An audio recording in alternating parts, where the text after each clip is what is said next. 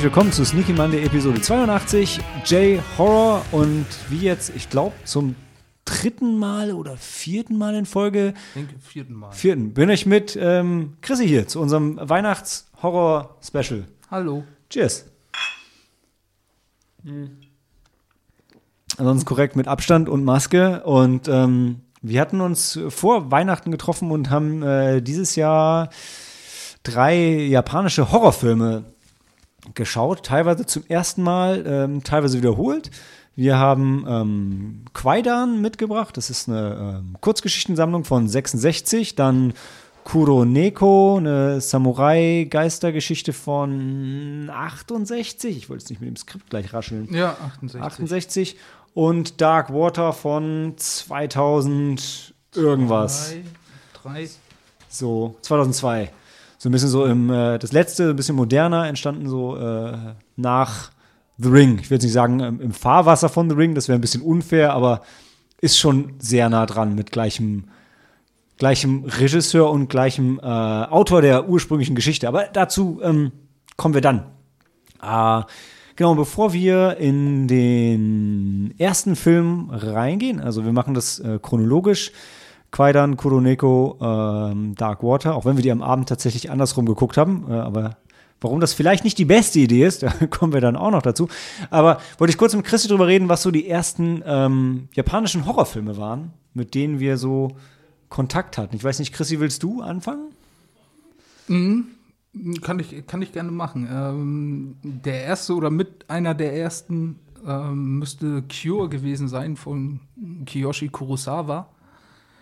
Ähm, hatten wir den mal zusammen gesehen? Ich bin mir nicht sicher, ob ich Der, den- der Titel kommt mir bekannt habe. vor, aber ich kann mich Ja. nicht, äh, überhaupt keine Erinnerung. Kiyoshi. Kurosawa auf jeden Fall auch einer äh, der bekannteren, besseren äh, japanischen Horrorregisseure, zeitgenössischen japanischen Horrorregisseure.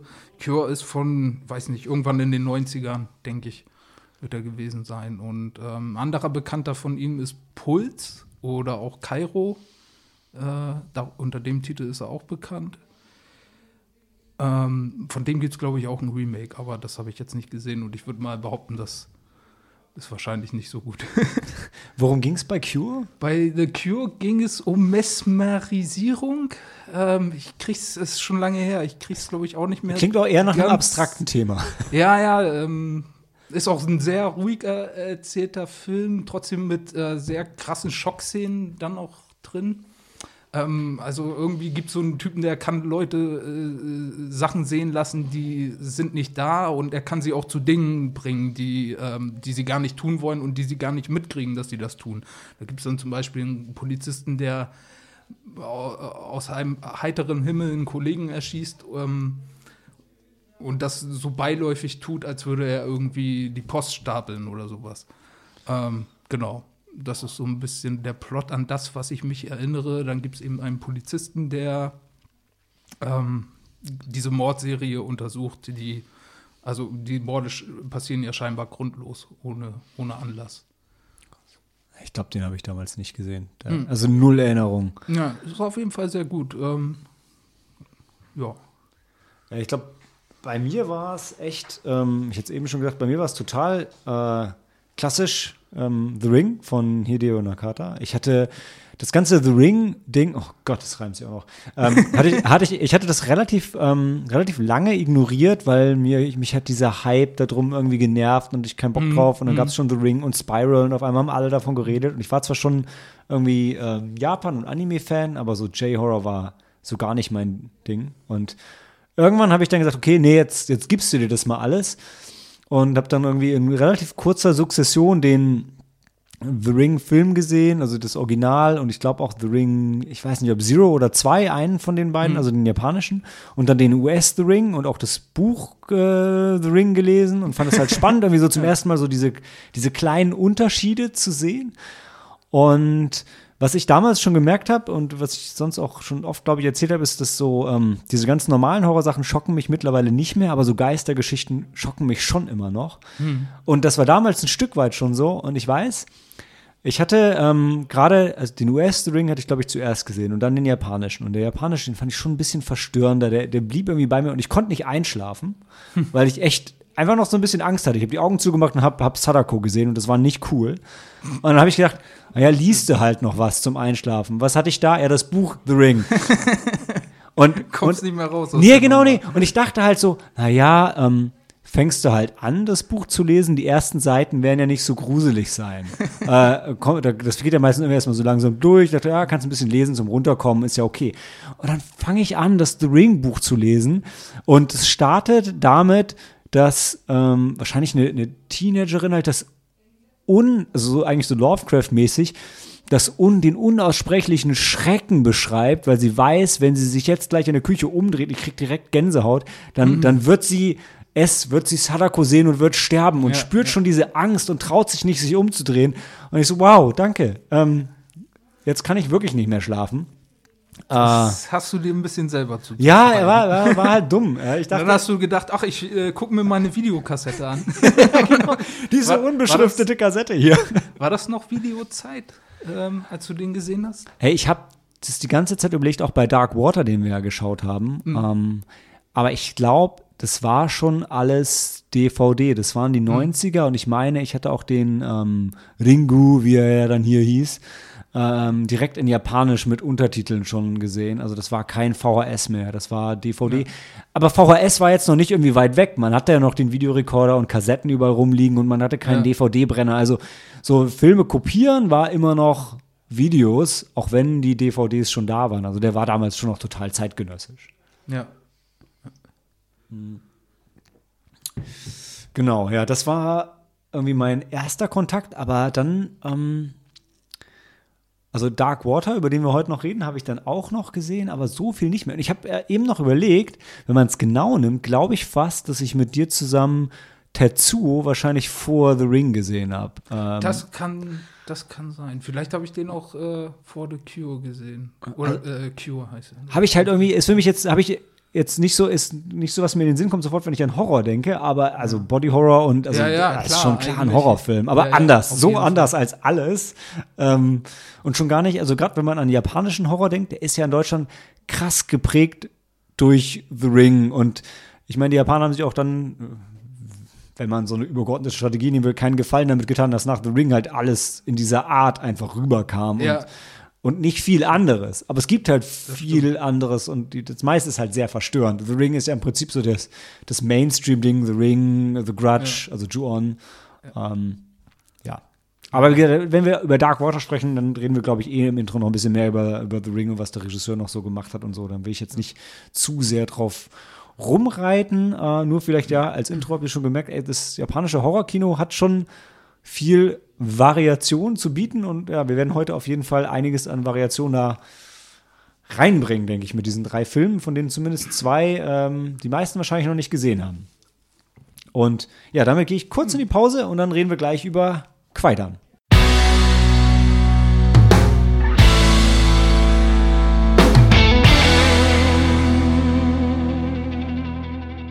In the tradition of Rashomon and Gate of Hell. Und ich finde, das ist so, oh, ich hasse diese Taglines, die keine echten Taglines sind, sondern einfach nur so ein, also so ein richtig lamer Werbespruch, der dir nichts über den Film sagt, ist ähm, Quaidan oder wie er im Original heißt, Kaidan. Und ich frage mich, seit ich das gesehen habe, frage ich mich, warum sie das fucking W reingebra- reingebracht haben für den englischen Release. Vielleicht, äh, Es ist ein stummes Weh.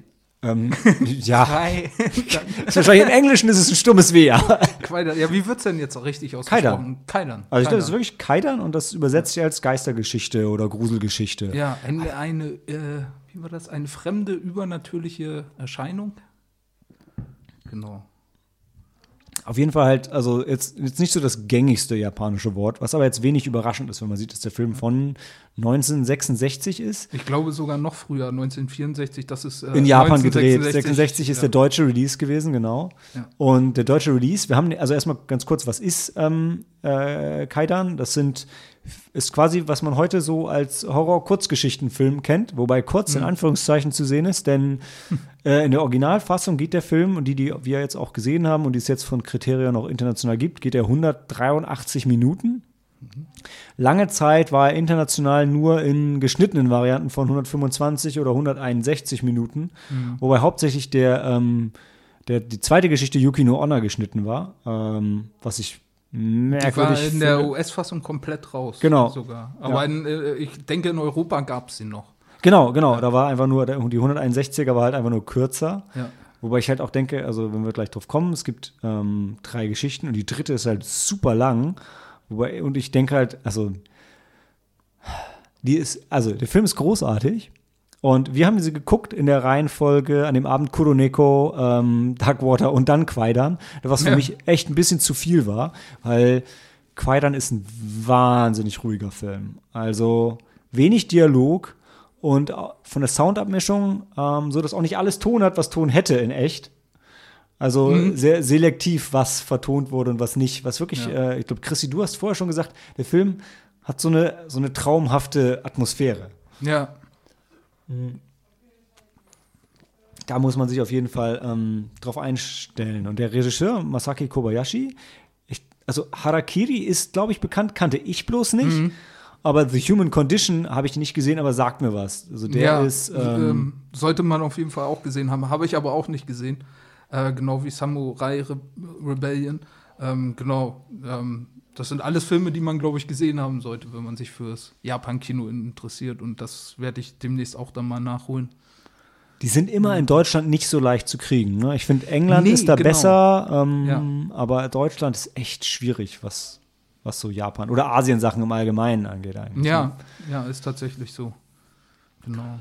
Ähm, ich weiß nicht, vielleicht können wir ganz kurz anreißen, worum es in den Geschichten geht. Ähm, die erste, Kurokami oder ähm, Black Hair, schwarzes Haar, äh, handelt von einem Samurai, der seine Frau verlässt, weil sie irgendwie in Armut leben und äh, da keinen Bock drauf hat und dann äh, eine wohl, sie in eine wohlhabende Familie einheiratet und dann doch sich sein altes Leben zurück an sich an sein altes Leben zurücksehnt und ähm, weil er merkt, dass seine erste Frau ihn halt doch wirklich sehr geliebt hat und er sie eben auch und dass das halt doch wichtiger wäre als äh, Reichtum.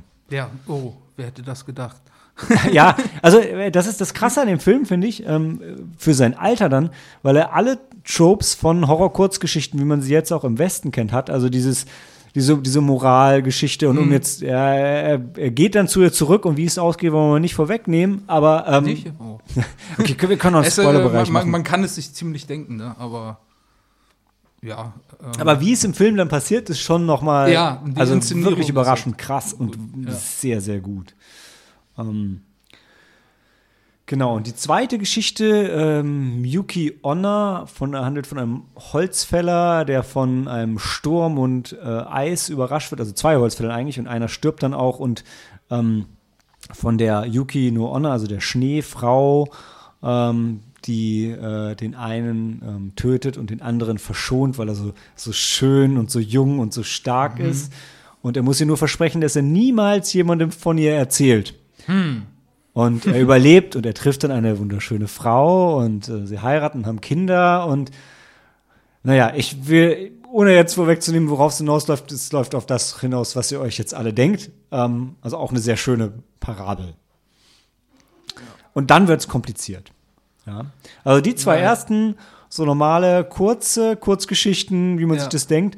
Und ähm, dann kommt die Geschichte Miminashi Hoichi no Hanashi, die Geschichte von Hoichi ohne Ohren. ja, ohne Ohren. Und äh, das ist ein, wer, ist es Shamisan, was er spielt? Oder also so diese, Ja, wie hieß das noch? Oh, vergessen. auf jeden Fall so eine, so eine alte Gitarrensache. Und Ja. da gibt es den Clan zwischen hm, welchen beiden, den, den Kampf zwischen welchen beiden Clans? Heike und, na, na, na, na. Also es ist so um 1100 rum, ne? Also noch vor der Zeit der Streitenden Reiche, also wirklich altes, altes Japan. Und ähm, er, also diese Schlacht wird am Anfang mit Gemälden und Bildern so ein bisschen gezeigt und er singt halt dann hunderte von Jahren später, oder? Von dieser Schlacht. Ja, genau. Und dann kommen die Geister von dem einen Clan und wollen, dass er das Lied für sie performt mit den. Da musstest du mir helfen, weil ich zwischendurch leider eingeschlafen bin. ähm, mit den fehlenden geheimen Strophen, weil sie selber wissen wollen, was in der Schlacht, wer sie hintergangen hat und was da eigentlich wirklich passiert ist. Äh, ich weiß gar nicht, ob, das, ob die geheimen Strophen da so eine Rolle spielten. Die wollten am liebsten immer die Geschichte von ihren eigenen Untergang hören. Oh ja, sing uns die Ballade von äh, bla bla bla, wie wir damals im Meer versunken sind. Ähm, ja, ist komisch, äh, was die eigentlich genau von ihm wollen. Hm. Ja, vielleicht habe ich da das in, auch verpasst im entscheidenden Moment, aber. Und die Geschichte ist nicht nur unglaublich, also lang und abgefahren, weil immer wieder, also die Geschichten, also schon die Schlacht am Anfang ist halt eigentlich mehr wie so ein, so ein bisschen wie so ein Nottheater, habe ich da wirklich mhm. gedacht. Ich meine, die gehen, die gehen ja auch über das ist ein Nottheater, klassisches, geht auch irgendwie sechs, sieben Stunden, so fühlt sich das ein bisschen an, weil er immer wieder singt er davon. Und dann stehen sie so regungslos, stehen alle Geister da und durchleben aber so ein bisschen die Schlacht, indem sich nur der Hintergrund ändert und die immer mehr verfallen im Laufe äh, der, der, der Darbietung. Und es kommt aber alles immer wieder und wiederholt sich und wiederholt sich. Puh. also, das war ähm, so mit das Ding, weshalb ich hinterher aus dem Film rausgegangen bin und dachte, boah, war schon geil, aber habe ich den jetzt, ich kann dem Film jetzt erstmal keine Bewertung geben, ich muss es erstmal sacken lassen, weil, also die ersten beiden relativ straight, aber das dritte Ding zieht sich richtig. Hm. Wobei ich das eigentlich die beste Geschichte fand, ähm, weil sie auch äh, bei den ersten beiden Geschichten ahnte man schon, worauf sie hinauslaufen oder äh, wie sie enden werden, weil diese Art von Geschichten auch einfach in unserer Kultur irgendwie so verwurzelt sind.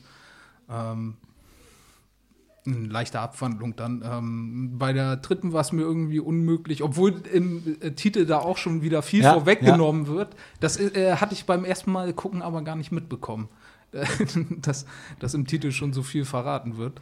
Ähm, ist ja auch ein bisschen wie ein gut geschnittener Trailer. Der Titel nimmt zwar viel vorweg, aber du hast ja kein Konzept, was soll das denn jetzt bedeuten? Weil, also, der, da muss man dazu sagen, er ist blind. Mhm. Und ich so, ja, und, und wieso ist der Titel dann der, der ohne Ohren? Also, ähm, ja. hä? Ähm, ja, aber abgefahren, einfach nur richtig abgefahren, die Geschichte. Ja. Mhm.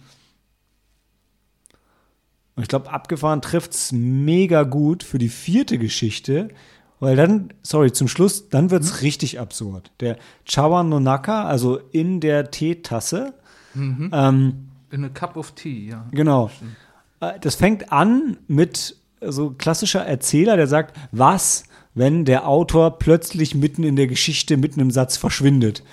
Und das kriegst du in, dem, in der Folge dann so ein bisschen doppelt, ähm, doppelt vorgesetzt. Also, weil es gibt einen Erzähler, der eine Geschichte schreibt und du siehst die Geschichte und gefühlt endet, also die, über ein Samurai, über eine Wache, die von einem Geist dann heimgesucht wird und dann verschwinden, dann kommen ganz viele Geister und dann sind sie aber plötzlich alle weg mhm. und dann geht es zum Erzähler und dann ist der plötzlich weg und, genau. und dann stehst du da als Zuschauer so, wow, okay.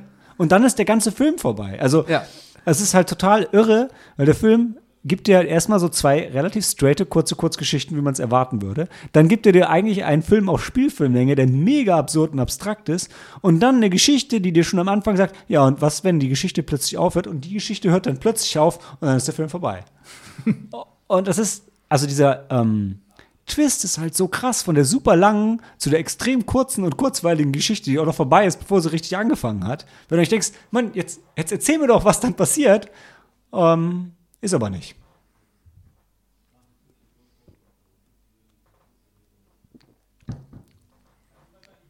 Und dann sitzt du da und denkst, wow, jetzt habe ich, ähm, jetzt ich Kaidan gesehen und zwar war irgendwie ein geiler Ritt.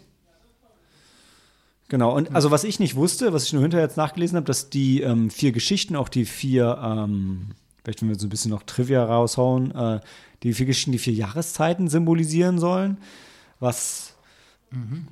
Einem so richtig bewusst im Film eigentlich nur bei Yuki no Honor wird, finde ich. Also bei den anderen, die bei waren für Frau mich. Im Schnee. Genau, ja. genau. Bei, bei den anderen war das für mich so ein bisschen, naja, ähm, also ein bisschen random, aber finde ich halt auch irgendwie sehr schön und dann macht es auch Sinn, dass es irgendwie vier sind und ja, der Film ist damals kam halt bei den Kritikern super an, ist aber insgesamt ein bisschen gefloppt, weil was kannten die Leute aus Japan an Horror? Godzilla. Und was bietet hm. dieser Film überhaupt nicht? Monster, Action ähm, und, und, und so, so Chaos und Effekte. Also Effekte ja. tatsächlich ein paar sehr geile, muss man sagen. Ja. Aber eben alles sehr, sehr ruhig, sehr, sehr subtil. Wie gesagt, der Film geht drei Stunden und ähm, ja, stellt euch halt einfach drauf ein. Das ist, es ist mehr wie ein, ein Langfilm und zwei, weiß ich nicht, Videopremieren, so, aber alles davon ist schon, also auch die ersten beiden fühlen sich nicht an wie Kurzgeschichten, auch wenn sie von dem Storyverlauf her so sind. Eine richtige Kurzgeschichte ist die letzte. Ja, Ähm, das stimmt. Ja, die ersten haben so eine Länge von 40 Minuten und Mhm. der dritte mit über einer Stunde. Aber ich finde, es fängt halt an mit so, ähm, wie so eine Lavalampe, also mit so, mit diesen, diesen farbigen Traumbildern und ja, also ich finde, das stimmt dann eigentlich perfekt drauf ein. Hm. Ich will nicht, was war es noch? War das der Film, der in Tohoscope gedreht worden war? Ich denke ja. Ja, also super Breitbild und ähm, auch, auch teilweise knallige Farben, was damals ja noch ein bisschen, also noch relativ neu war. Also 66 und wir kommen gleich der nächste Film 68, der war in Schwarz-Weiß. Also damals war noch nicht alles in Farbe. Und das merkt man. Also der Film hat schon Spaß an der Farbe. Ist jetzt kein Ja. Vertigo, wo du sagst, boah, oder Avatar in 3D, wo du sagst, boah, krass, das ist jetzt Farbe und das kann nur dieser Film. Aber Farbe spielt schon eine große Rolle. Ja, sehr. Ähm, sollen wir noch, also wolltest du noch was spoilern oder wollen wir die Geschichten dann doch dabei belassen? Nö, dann würde ich sagen, äh, belassen wir das so. Okay. Aber würde es auch sagen, Kaidan, also kann man auch immer noch gut gucken, ja. Du Ja. guck den nicht irgendwie, guck den nicht wie, wie wir irgendwie nachts zwischen, zwischen, also so bis eins, halb zwei rein, weil dann wird es halt ein bisschen schwierig. Vielleicht. Oder ja. danach gleich ins Bett. Genau, genau, fahrt danach nicht nur nach Hause. Nee, aber, aber ich finde es krass, dass, als ich geguckt habe, hier bei den Kritikern Audience Scores, beides 90 Prozent, ist halt auch schon krass. Ähm, Okay. und, also auf Rotten Tomatoes. Ähm, Mhm. Und ich meine, ja, ich weiß, bei 66 ist immer schwer zu sagen, wenn ich jetzt, ich habe das Budget mal jetzt umgerechnet von den Yen in Dollar, aber nach dem heutigen Wechselkurs, damals war der Yen ja noch viel weniger wert, ähm, was die für damals halt drei Millionen, aber das war damals halt auch schon eine Menge Kohle, aber was die da abgefeuert haben, ist schon, schon krass. Also teilweise hast du so diese wohlige Set-Atmosphäre, ja, wirklich. Also du hast die, ich hätte gesagt Matte Painting, du hast mich korrigiert, nein, es sind keine Matte Paintings. Das sind riesige Leinwände, die im Hintergrund äh, aufgespannt wurden, oder? Ja. und hat halt teilweise eine sehr bewusste, künstliche, künstlerische Atmosphäre, aber ähm, wow, das ist eine Kaffeemaschine. Die ja. muss ich mal selbst reinigen. ja, besser jetzt als später. Dann gehen wir doch kurz in die Pause und hören uns gleich wieder zu ähm, Kuroneko. Alter!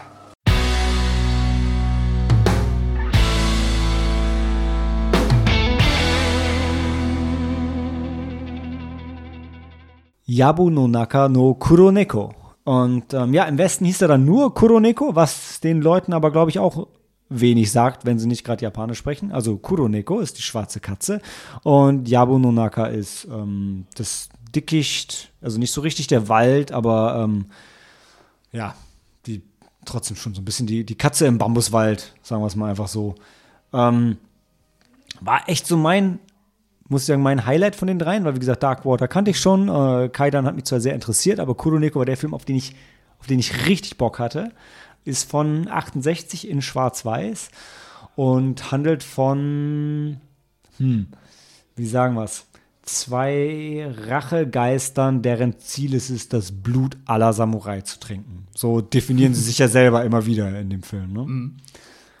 Und das ist aber total, also das weiß man jetzt vorher, ähm, aber es ist dann total schön eingerahmt, noch in ähm, eine tragische, also du, man beginnt mit der, also man, man, der Film ist erzählt eigentlich aus dem, aus der Perspektive der Rachegeister und aus der Perspektive von ihrem, also das ist eine Mutter und eine Tochter von ihrem. Sohn, Schwiegertochter, genau, äh, von ihrem, also von ihrem Sohn Schrägstrich Ehemann, die Perspektive wechselt dann irgendwann, was halt schon mal sehr anders ist, ja, also eine Geschichte quasi aus der, aus der Sicht der, in Anführungszeichen, Bösen erzählt, ist halt schon mal irgendwie cool. Und ähm, ja, also diese die tragische Geschichte von denen steht im, im, im, im Vordergrund noch. Und ich war, also neben die Geschichte, die einfach irgendwo zeitlos schön ist, ich war geflasht davon, wie modern der teilweise gemacht war. Ich hätte Chrissy Durdes mich darauf hingewiesen, ähm, als man dann in der Hütte von denen war und man sah im Hintergrund so diesen, diesen Bambushain noch weiter vorbei ähm, sich bewegen, obwohl das Bild eigentlich stillsteht. Das sah richtig abgefahren aus und es gab dann Mhm. auch so ein paar ähm, Kampfszenen, wo die so durch die Luft fliegen Ja, und so wie im verschwinden. Hongkong-Film, genau. Ja, Ja. aber ähm, eben wirklich mit diesem Samurai-Film-Stil. Also echt so, wie man sich das heute auch noch vorstellen würde. Also ich fand, ähm, ja, krass, krass inszeniert einfach. Richtig, richtig spannend und ja, Geistergeschichte, dann noch so ein bisschen mit so japanischen Dämoneneinlagen und mit viel ähm, irgendwie wieder äh, Samurai-Gesellschaftskritik. Also hier wird der Samurai, wie in die sieben Samurai auch, hier wird er halt wieder nicht glorifiziert, sondern halt auch durchaus negativ dargestellt und dabei auch noch bis auf, dass er ein bisschen repetitiv war, weil es schon einige Bilder gibt, die sich halt immer wieder und wieder wiederholen, also wie die zwei halt Samurais verführen und sie dann umbringen. ja, aber immer ein bisschen anders variiert. Also, ja.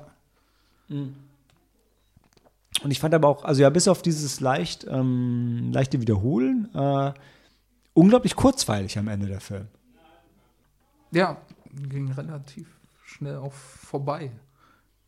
Einzige, was mich mega irritiert hat, war, dass sie dieses ähm, Tor, an dem die äh, den Samurai aufgelauert haben, immer wieder so, so eingeblendet haben, wie er da, also das muss einem mehr sagen. Das Ra äh, Rayo-Tor, beziehungsweise Rajo, Ra Rayomon, Rashomon, ähm, ja, das ist ja auch der Schauplatz, äh, beziehungsweise es war die südliche Grenze von Kyoto nach Kyoto. Ähm, wurde, ich weiß nicht genau, vielleicht im 7. Jahrhundert gebaut und im 11. Jahrhundert kam es dann immer weiter herunter und hatte dann einen ziemlich zwielichtigen Ruf, weil sich da Banditen herumgetrieben haben äh, und so weiter.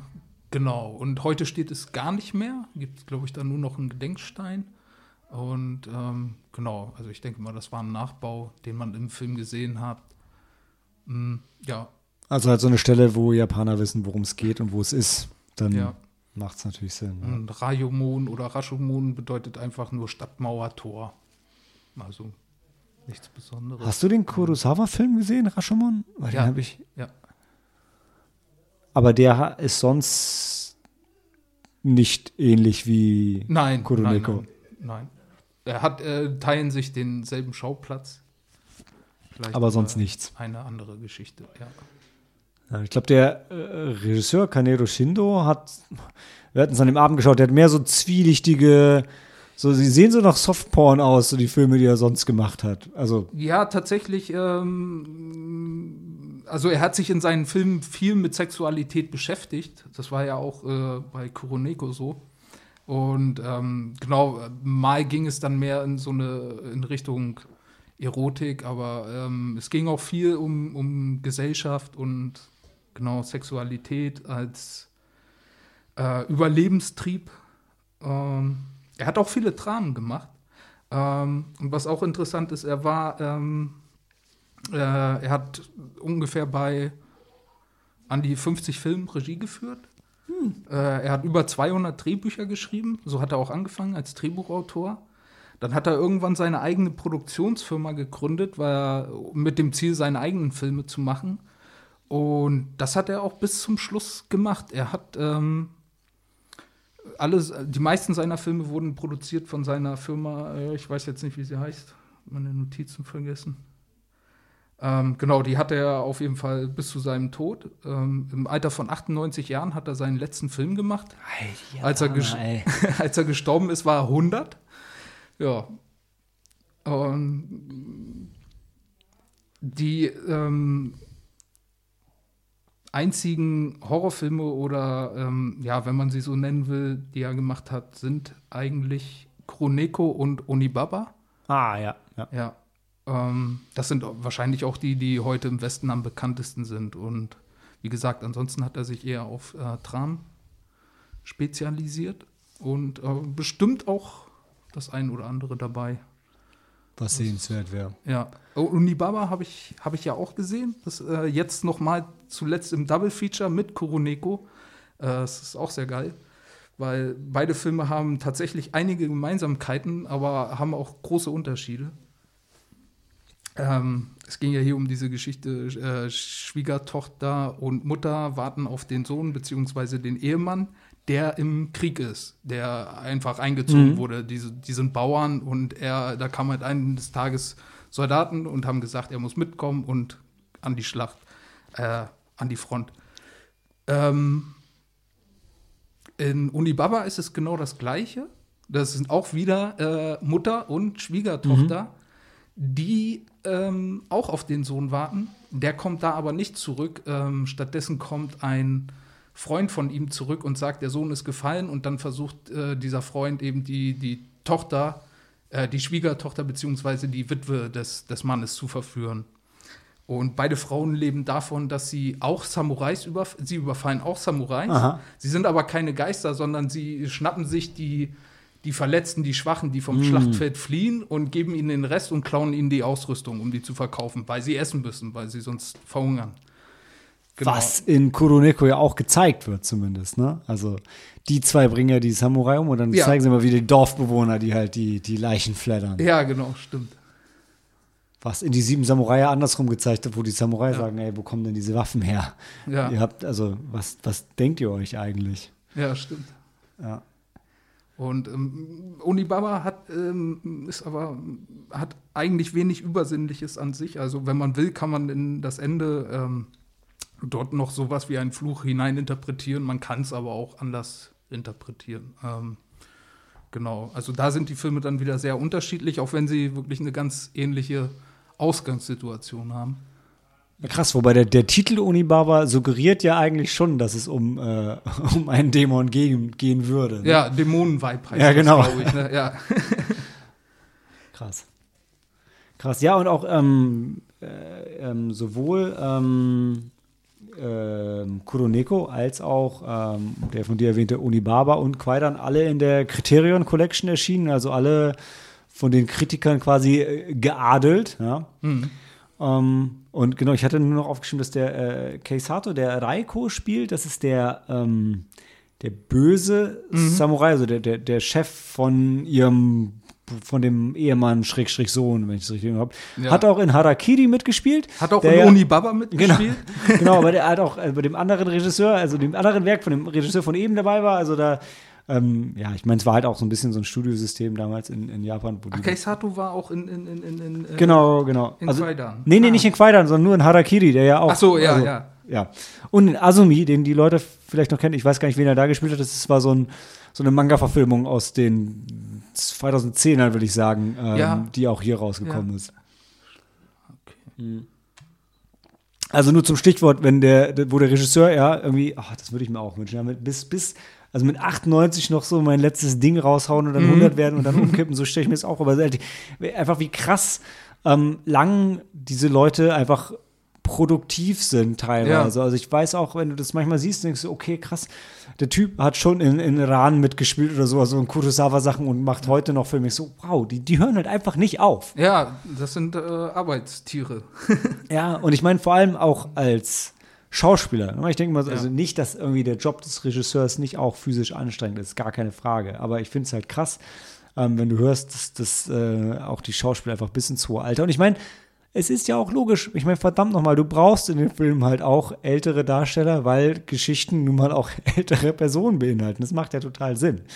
Ähm, aber da, im Westen wird dann oft eher auf Jüngere zugegriffen und dann mehr so ein bisschen auf alt gemacht. Ne? Aber nee, das ist schon richtig gut. Ja, und mehr noch als Kaidan finde ich, dass Kuroneko auch wirklich jetzt für den modernen Zuschauer eigentlich total zugänglich ist. Also es gibt die traumhaften Verführungssequenzen und so und dann Mhm. so ein bisschen Kampf-Action-Szenen sogar dazwischen. Ja. Ähm, und eine spannende Geschichte einfach. Eine Ja. spannende Geschichte. Ja. Wobei das Einzige, was ich, mich, was ich mich immer gefragt habe, warum erkennt der Hauptdarsteller erst so spät, dass das seine Mutter und seine Ehefrau sind? Als Zuschauer weiß man das schon lange und man, ich, äh, man denkt eigentlich, dass er das auch weiß, aber dann kommt so irgendwie nach einer Stunde der Moment, hey, Moment, du bist ja meine Mutter. Ja, ja, ja, ja. was so offensichtlich ist, aber ähm, ja, er, er konnte es nicht sehen oder äh, vielleicht, weil sie durch ihre Dämonenerscheinung so, also das, das sind vielleicht so, äh, vielleicht so kulturelle Geschichten oder, oder ähm, ich denke, Prägungen in den Geschichten. also ich bin total bei dir, dass es als Zuschauer ein bisschen komisch wirkt, wo man sich dann auch, ich werde teilweise auch verwirrt, ob ähm, dieser männliche Samurai, ob das der Sohn ist oder jemand anders. Ja, Weil sonst müsste er das ja erkennen, dachte ich so für mich. Aber ein bisschen ist es dann auch, wenn du, also der war ja, ähm, er war ja ein paar Jahre weg. Äh, das heißt, er hätte auch erwartet, dass jetzt seine Mutter und seine, seine Ehefrau einfach nicht mehr genauso aussehen, wie als sie sie verlassen hat. Und die sahen aber so aus, wie er sie in Erinnerung hat. Und dann hat er gesagt, naja, das, das kann, Ah, okay, ja, dann denkst ja. du, das kann ich mir ja nur einbilden, weil ihr müsst ja jetzt älter sein. Also, äh, Okay, wieso ja. sehe, ihr seht so aus, wie als ich gegangen bin, aber das macht ja keinen Sinn.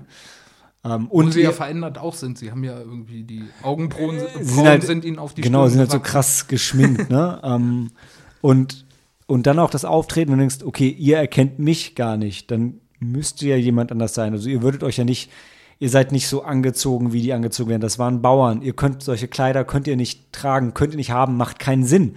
Also ja, also genau wie du sagst, eigentlich würde man erwarten, dass diese, dass das dann eher ausgesprochen und die Konfrontation einfach schneller passieren würde.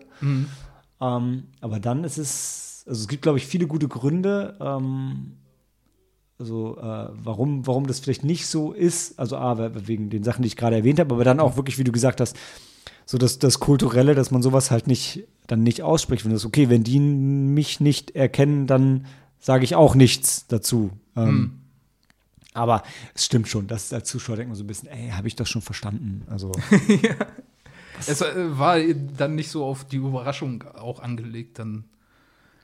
Es wurde auch im Nee, Film aber nicht als krasser Reveal Nee, präsentiert nee, dann. genau, das eben nicht. Aber es ja. kam so organisch irgendwie, ne? Ja. Und du hattest dann auch noch diesen Moment, wenn's, wo du gedacht hast, was nach was für komischen Regeln spielen denn die Dämonen? Sind so, ich darf's dir nicht, ich darf's dir nicht sagen, ich hab's dem, dem Teufel versprochen Ja, und ansonsten fahre ich zur Hölle. Und ich denke so, du hast doch jetzt eigentlich schon verraten. Also so simpel kann es ja nicht sein. Du kannst nicht sagen, "B- bist du meine Mutter? Das darf ich dir nicht sagen. Und du denkst, zwinker, zwinker. Ich so, äh, naja, also wenn ich der Dämon wäre, würde ich mich, würde ich sagen, doch, hast du.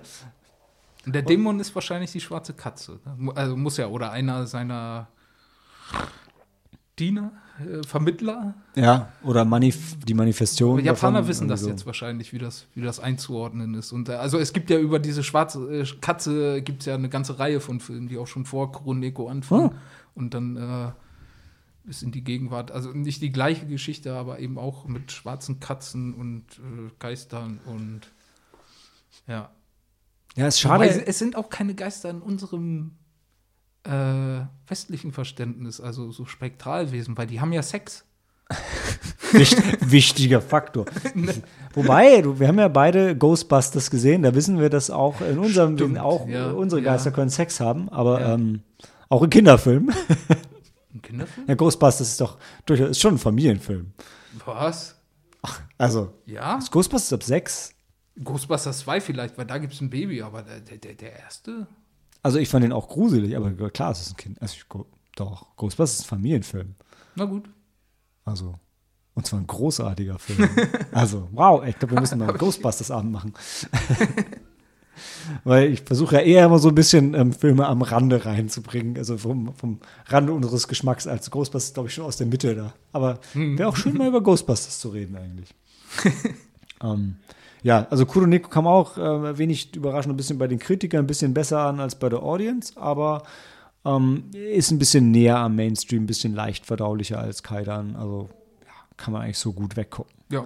Geht auch nur 99 Minuten. Also, ähm, ich, also ich war echt richtig geflasht von dem Film. Wie er aussieht, wie er gemacht ist, was er erzählt. Ähm, hat mir alles wahnsinnig gut gefallen. Ja, in der Tat. Da stimme ich voll zu. Auch wenn er jetzt nicht krass gruselig ist. Ne? Also er hat so eine gruselige Atmosphäre, aber gruselig im eigentlichen Sinne ist, äh, sind die anderen beiden Filme, denke ich, mehr. Ja. Hast du noch was zu Kuroneko? Sonst äh, gehen wir in die Pause und dann reden wir gleich noch über Darkwater. Nee, ich habe, glaube ich, nichts. Alles klar. weiter. Dann bis gleich.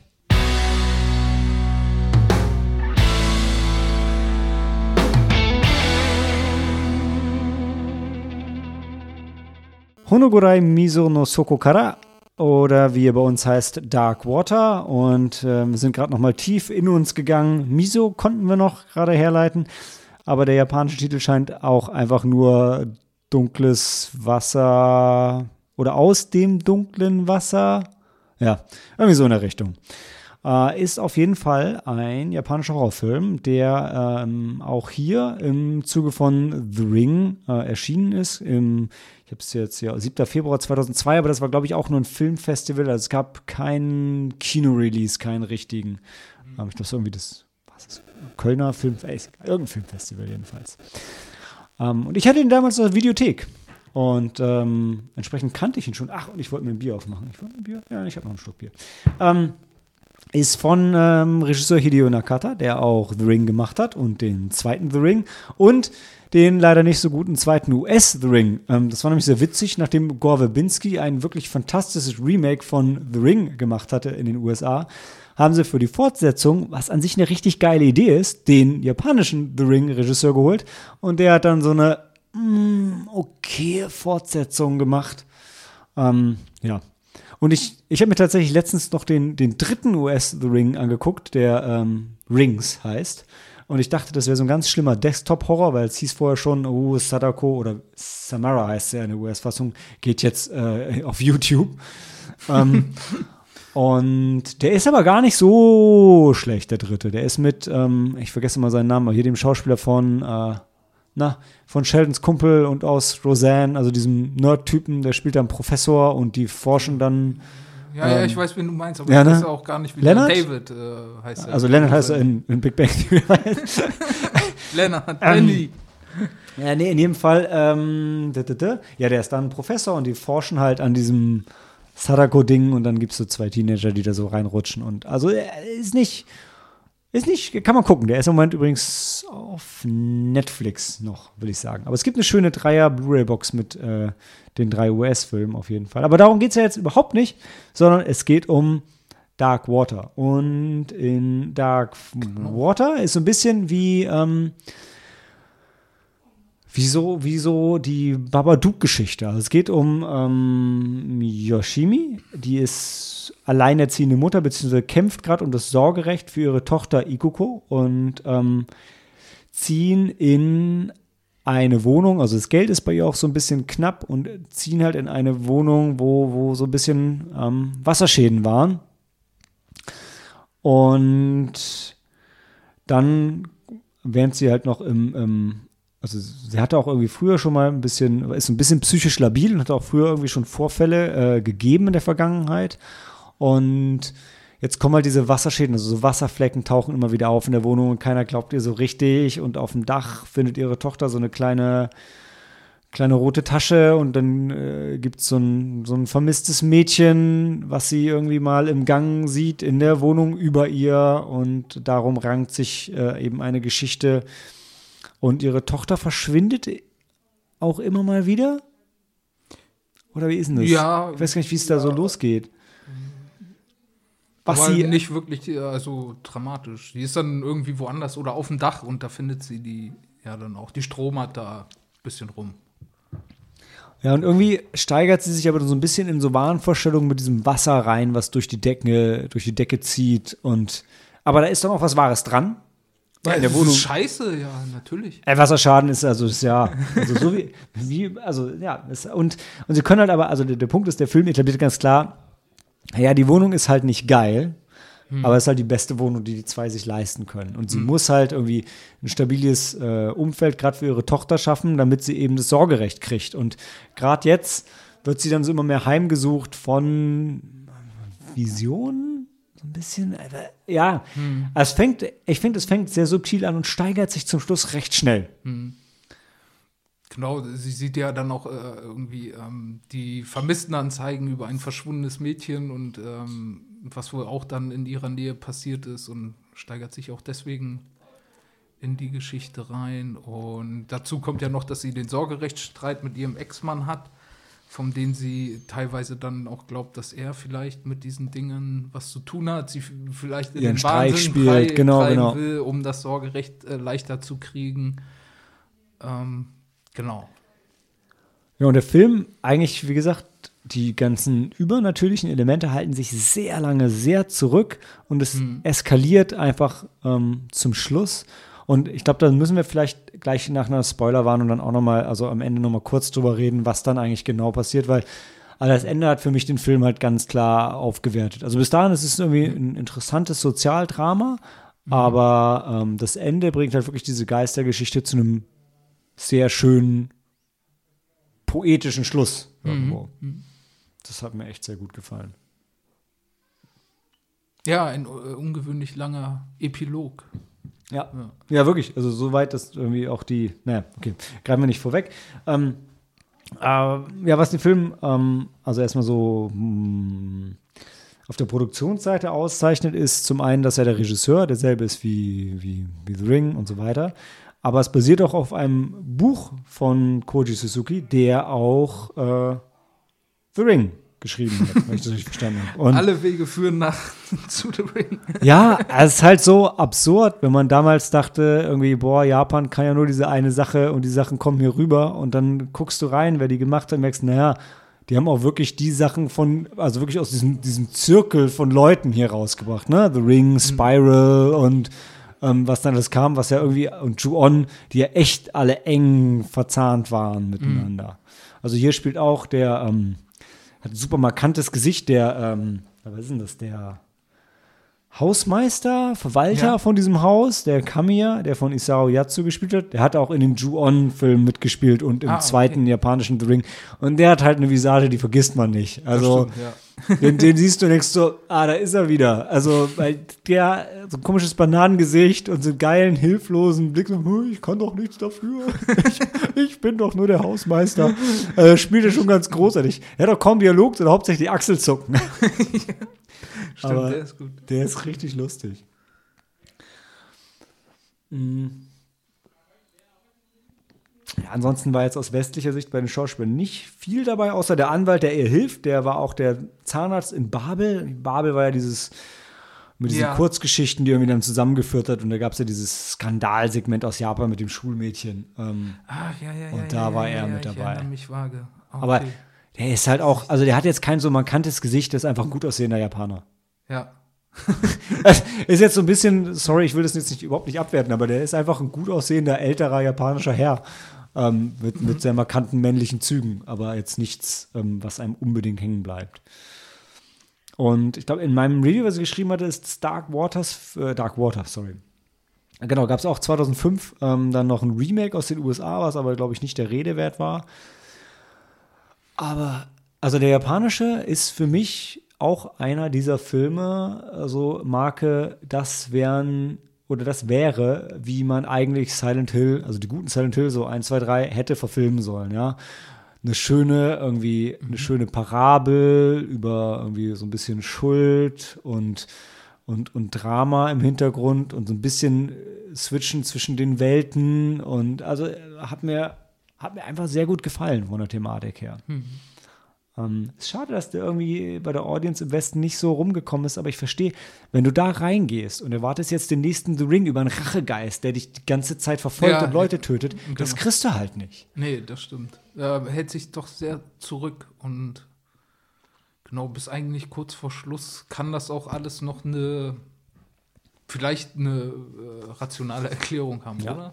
Ja, ja, total. Also lass uns Man mal. hatte nicht so die. Ja. Hauen wir mal irgendwie, also Empfehlung, denke ich, von uns beiden oder? Mhm. Jo. Und dann äh, kurze Spoilerwarnung, weil dann müssen wir über das Ende oder über die Enden mhm. eigentlich reden.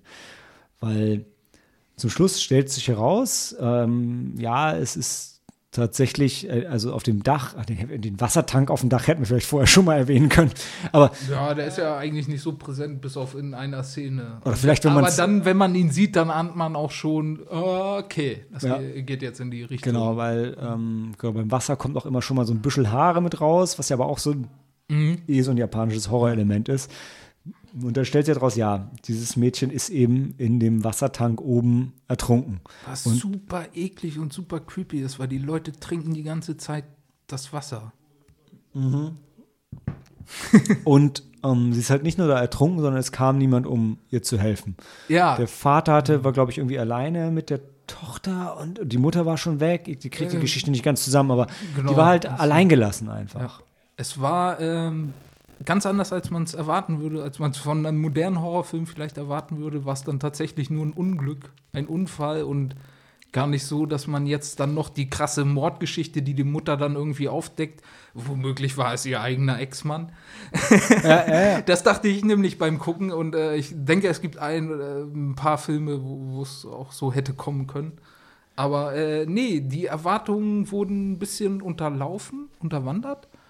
Ähm, dadurch hat sich aber vielleicht auch nicht alles sinnvoll gefügt. Also was ist dann am Ende aus diesem Anwalt geworden und der Gesch Geschichte mit Ja. ihrem, ihrem äh, Ex-Mann, das wurde dann irgendwann ei- einfach nicht weitergeführt. Denke ich, ich glaube, dieser Anwalt hatte seine letzte Szene, wo er dann sagte, was ist denn das für ein Wassertank?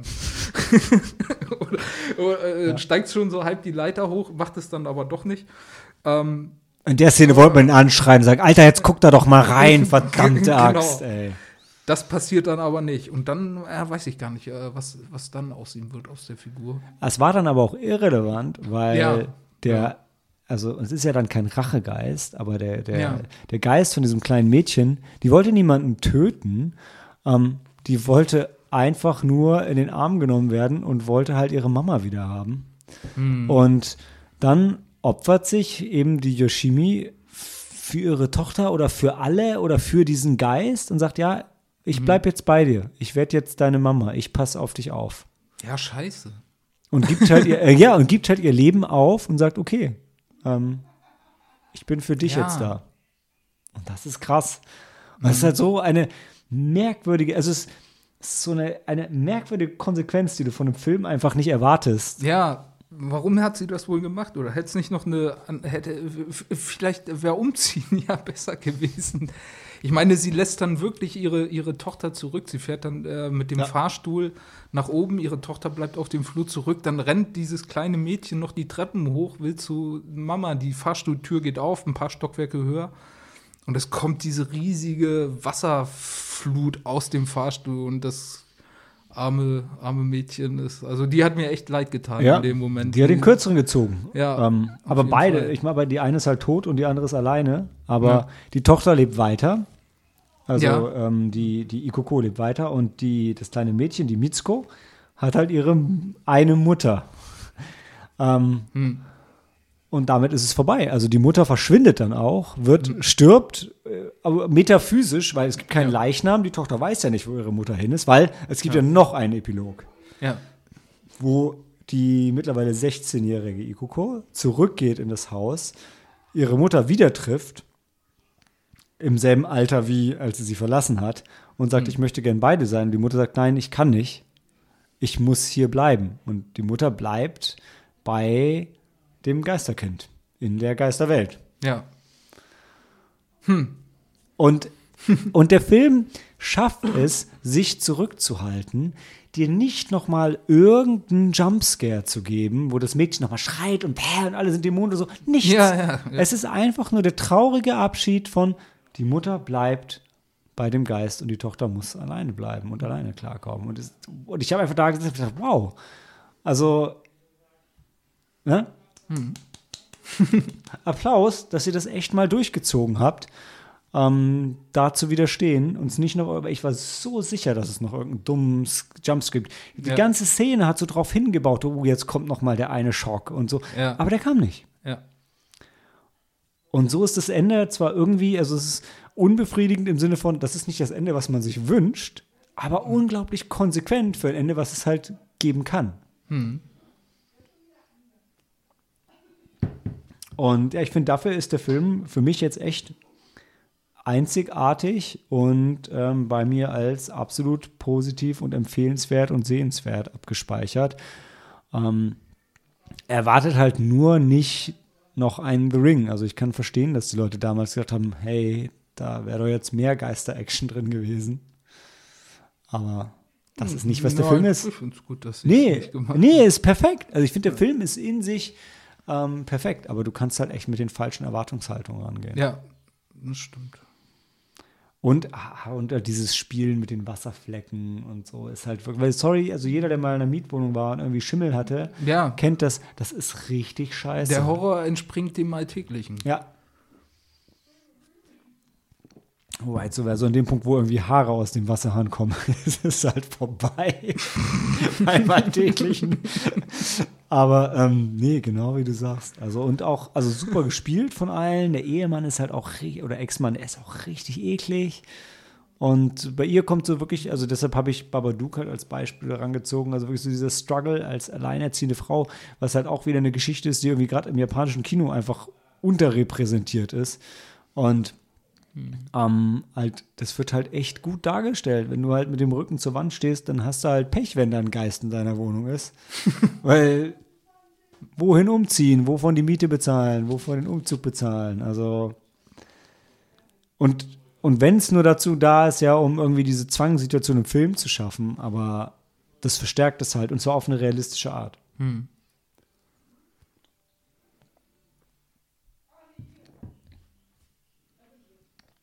Ja, Dark Water. Schaut ihn euch an. Oh. Ich überlege gerade, haben wir sonst zu dem Film haben wir nichts? Ich hätte jetzt auch sonst nicht so die japanischen Horror-Geheimtipps, die ich den Leuten noch mitgeben könnte. Hast du noch was, was du unbedingt ähm, noch mal raushauen willst? Mm, ja, vielleicht noch mal so ein Hinweis ähm, auf, ähm, wenn man alten japanischen Horrorfilm mag, dann äh, äh, gibt es noch Nobuo Nakagawa.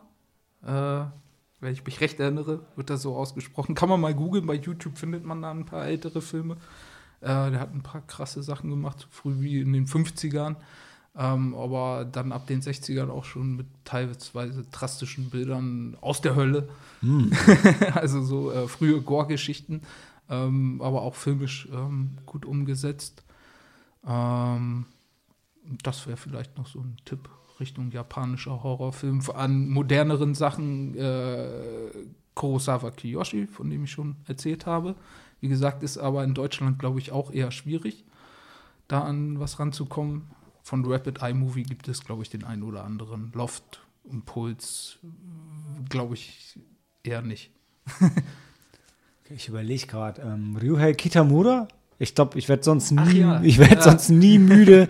ähm, äh, Tour Decay und ähm, Versus und ähm, ach Gott, jetzt komme ich, wie, wie heißt noch mein, mein also äh, was gibt's denn da Einer meiner, also der, der andere Film zu The Dual Project, was ja aus äh, Tour Decay und Aragami, genau, besteht. Mhm. Einer meiner vier Lieblingsfilme aller Zeiten, ähm, die ich eigentlich nie müde werde zu, zu empfehlen, ähm, weil es einer der besten ein super guter Horrorfilm, ein okayer Actionfilm und einer der aller, allerbesten Trinkfilme überhaupt ist. Also 2LDK, ähm, oh, die habe ich, glaube ich, im Podcast schon öfter empfohlen. 2LDK geht um zwei, äh, zwei Frauen, zwei Schauspielerinnen, die auf den Anruf vom Produzenten warten, welche von ihnen die Rolle gekriegt haben, hat. Die eine die klassische Schönheit vom Lande, die andere ähm, so die, die, die, ähm, das Partygirl aus der City und äh, die beiden äh, rasten irgendwann völlig aus, weil dieser Konflikt zwischen denen eskaliert. Die wohnen in einer WG und das passen halt null zusammen. Und ähm, der andere Film, Aragami, über äh, ein, hm, ja, wie sagt man das, ohne zu spoilern? Also ein halbtoter Samurai schleppt sich in eine Berghütte und trifft dort auf einen ähm, hm, Mönch mit seiner Bediensteten und ähm, bittet dort um, um, Unterschlupf, um sich von der Schlacht zu erholen. Und äh, auch da entbricht ein Kampf auf Leben und Tod. Und ja, das war ein Projekt zwischen Rudei Kitamura und seinem, seinem, seinem, Kumpel, die irgendwie bei einer Flasche Bier gesagt haben, ey, wir machen beide einen Film. Und es geht um zwei Leute, die sich bis auf den Tod bekriegen in einem Zimmer und dann bringen wir die zusammen raus und das wird total super. Und ähm, ja, daraus sind diese zwei sehr unterschiedlichen Filme entstanden die, naja, so richtig Horror ist es nicht, aber geht schon in die, in die Ecke. Und die, ja, großartig versus ähm, klassische, klassisch in keinster Weise, aber mega brutale, übertriebene Zombie-Splatter-Action bis zum Abwinken. Und ja, danach hat er noch ähm, äh, na, hat den Godzilla Final Wars gedreht, der auch großartig ist, Aha. aber jetzt nicht mehr dem Horror zugeordnet wird. Und äh, hier, mitten ein Meat Train über den wir letztes Jahr ja, geredet haben. Oder ja, geredet haben, ja. Den ich mittlerweile nachgeholt habe übrigens, weil die Blu-ray irgendwann dann doch noch aufgetaucht ist, die ich oh, für Wochen bestellt hatte. Geiler Film. Also, ja. Ähm, ja, cooler Typ, cooler Regisseur.